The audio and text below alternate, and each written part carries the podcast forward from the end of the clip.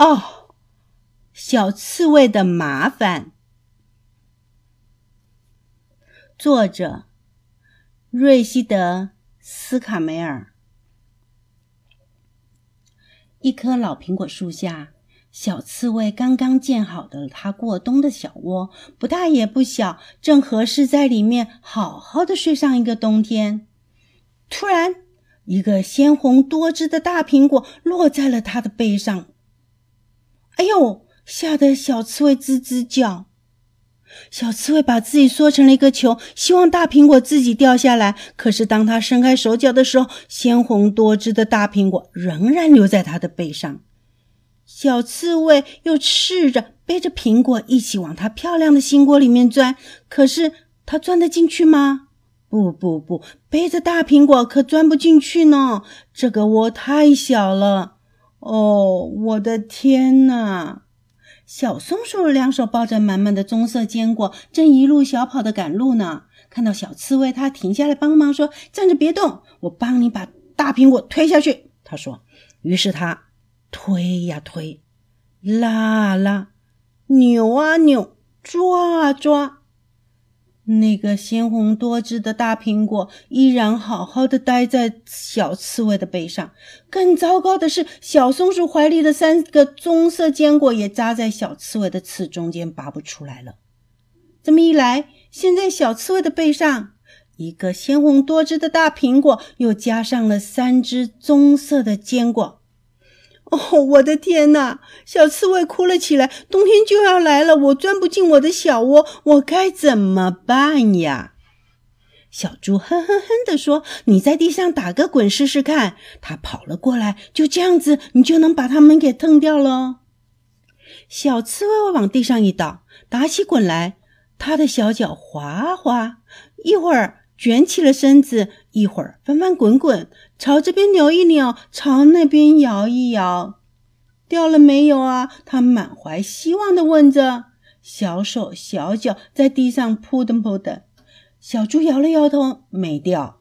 那个鲜红多汁的大苹果和三只棕色的坚果依然好好的待在小刺猬的背上，而且还多了一只小小的青梨和一片皱巴巴的枯树叶。哦，我的天哪！小刺猬转转它的小眼睛，叹了一口气。祸不单行，就在它头顶上飞来了一张鲜艳的卡片。他大喊着：“真烦人！”小刺猬左躲右闪，拼命的跑啊。小卡片也左飘右荡的跟着他，不偏不倚，正好落在他的背上，扎在了大苹果和棕色坚果的中间。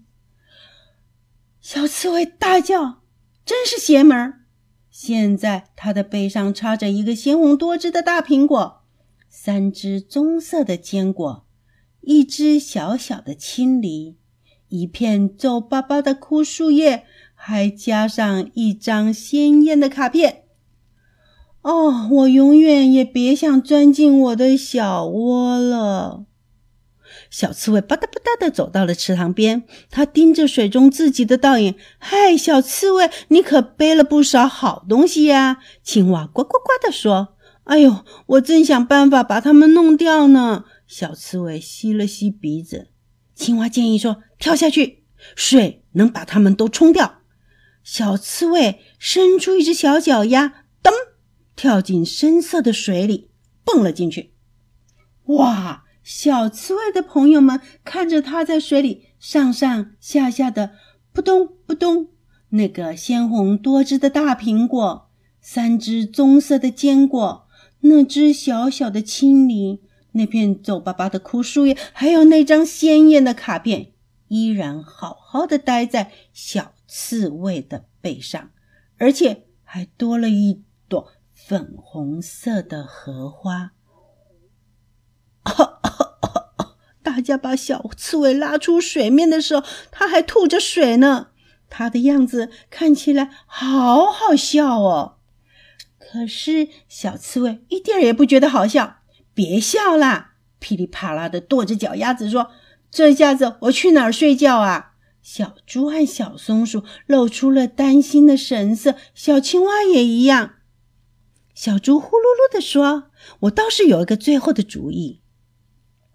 你使劲的从那堆树丛中穿过去，那些小树枝一定能把你所有的东西都刮掉。”于是，小刺猬闭上了眼睛，把自己塞进浓密的树枝中去。不过，它们真能把所有的东西都刮掉吗？不，它们不能。所有的东西都原封不动的待在它的背上，而且还多了四颗熟透了的黑莓。这时候，一只山羊站在小刺猬的面前，吃惊的盯着它。咩！山羊叫着：“你给我带来了午餐了呀！”小刺猬说：“别客气，随便吃，全部都吃光光吧。”太好了！山羊尖叫了起来。接着，他把鲜红多汁的大苹果、三只棕色的坚果、小小的青梨、粉红色的荷花，还有四颗熟透的黑莓，一个一个吃掉了。他连那张小卡片也作为餐后的甜点吃掉了，只剩下那片皱巴巴的枯树叶。他已经吃饱了，多一点他也吃不下了。好耶！小刺猬高兴的大喊：“他觉得现在的自己已经轻飘飘的，好像一片羽毛。”谢谢你，山羊，他对他说。说完了，他就跑开了，用他最快的速度全速奔跑，通过了篱笆门，经过了小池塘，穿过了果园。大树底下是他的家，他一路冲进了自己的小窝。小刺猬钻进了他的小窝去，小窝不大不小，正合适。这是他建造的最好的一个家。家的门外，寒冷的风又吹落了一个大苹果。不过这一次，大苹果没有落到小刺猬的背上，它躲在小窝里，安全呢，十分安全。一转眼的功夫，它就睡着了。这个故事就说完了。